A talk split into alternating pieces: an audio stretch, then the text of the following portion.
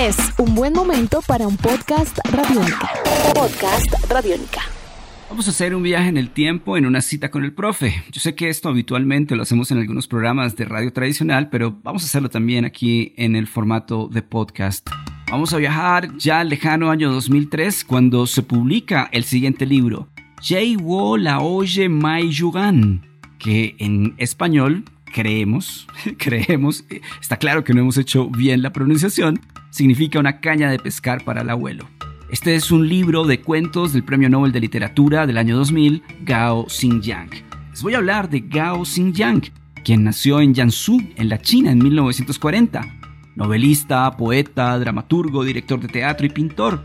Como un artista del Renacimiento tiende a abarcar el arte en sus distintas disciplinas y en cada una de ellas investiga una forma personal de expresarse, mezclando técnicas, estilos y géneros. Tuvo unos problemas serios con la realidad socialista de su país y en 1987 se instaló en París, en Francia. Dos años más tarde, su obra fue prohibida en China. Fue, digamos, eh, fue recibido además en Francia como refugiado político.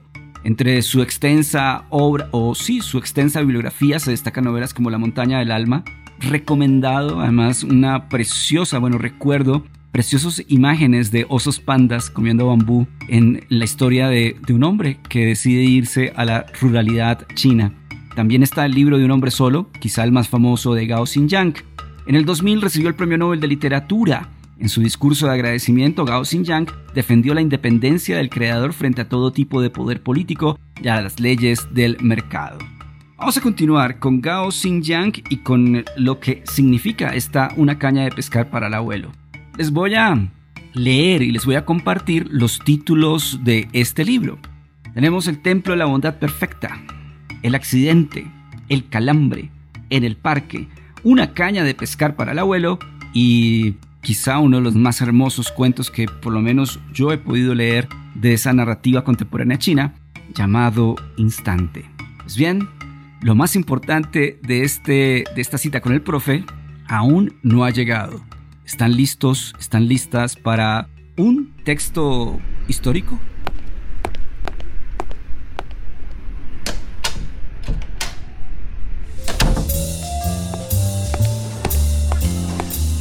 En Radiónica, una cita con el profe. Vamos a leer el inicio de uno de los cuentos, y es el que le da título al libro, Una caña de pescar para el abuelo, Va a ser una lectura muy compleja porque en muchas partes del el texto no hay comas y eso llama mucho la atención. Si me equivoco en la lectura, ustedes me sabrán perdonar. Cita lo siguiente. He ido a una tienda de artículos de pesca que acaban de abrir. Había toda clase de cañas de pescar y pensé en el abuelo, en comprarle una caña. Había una de fibra de vidrio de 10 tramos muy anunciada por ser de importación. No sé si lo importado era la caña o la fibra de vidrio, ni tampoco por qué esa caña importada era mejor que las otras, ni estábamos, quizá, todos replegados en el último tubo de color negro, en el extremo del tubo donde había un mango en forma de culata y sobre el mismo un carrete con el sedal, lo más parecido a un revólver de cañón largo. Como lo hemos escuchado y cerramos comillas, abrimos y cerramos comillas, estamos hablando de un personaje que le va a comprar una caña de pescar a un abuelo este abuelo vive en la ruralidad eh, china. Otro aspecto importante y digamos transversal en la narrativa de Gao Xinjiang. Pero voy a adelantarme un poquito a la página 77 quizás y ustedes van a, van a, van a escuchar el por qué este cuento es tan importante. Póngale cuidado. Fuera de juego del número 10 Burruchaga.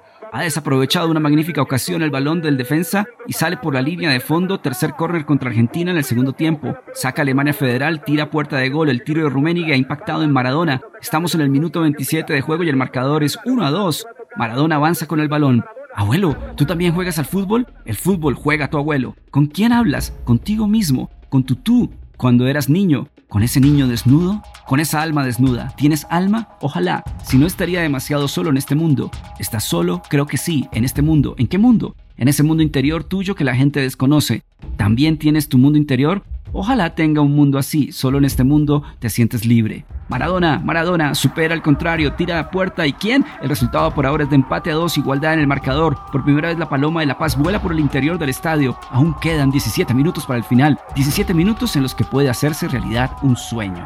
Dicen que basta un instante para que se cumpla un sueño. Los sueños también se pueden compactar, como las galletas de campaña que llevan los soldados. ¿Has comido galletas de campaña? Yo he comido pescado seco, pescado seco envasado en plástico, pescado sin escamas, sin ojos, sin una cola dura y afilada que corte los dedos de la gente. Así continúa este relato de una caña de pescar para el abuelo y como lo han escuchado, aquí existe un homenaje a ese partido de la final del Mundial 86 en México entre Argentina y Alemania Federal. Es un texto escondido que le rinde homenaje a ese momento, a Diego Armando Maradona y todo su imaginario. Un imaginario que en Radiónica hemos explicado tiene luces y sombras, quizá en ocasiones más sombras que luces, pero las pocas luces digamos, en el corazón de muchos fanáticos y muchas fanáticas del fútbol, pues trae consigo magia y, por qué no, poesía alrededor del deporte. Sobre este debate de luces y sombras, ustedes pueden consultar incluso un gran artículo en radionica.rocks donde se habla de los dos puntos para que puedan ustedes también en un ejercicio democrático de contextualización tomar eh, sus propias conclusiones. El caso es que Gao Xinjiang, el premio Nobel de Literatura del año 2000, chino refugiado político en Francia le escribió un cuento en una caña de pescar para el abuelo dedicado a ese 3-2, y no es un spoiler, que ganó eh, Argentina, le ganó a Alemania hace mucho tiempo en el lejano siglo XX. Podcast Radiónica. Ese era el homenaje de hoy, un homenaje escondido de la literatura al deporte. Sebastián Martínez Pavas ha estado en la construcción de este podcast. Mi nombre es Álvaro González Villamarín, arroba profastronauta. Tengo el honor de acompañarlos y acompañarlas en una cita con el profe. Aquí también salvamos el mundo. Salva tu mundo, usa Radiónica. Nuestros podcasts están en radionica.rocks, en iTunes, en RTVC Play y en nuestra app Radiónica para Android y iPhone. Podcast Radiónica.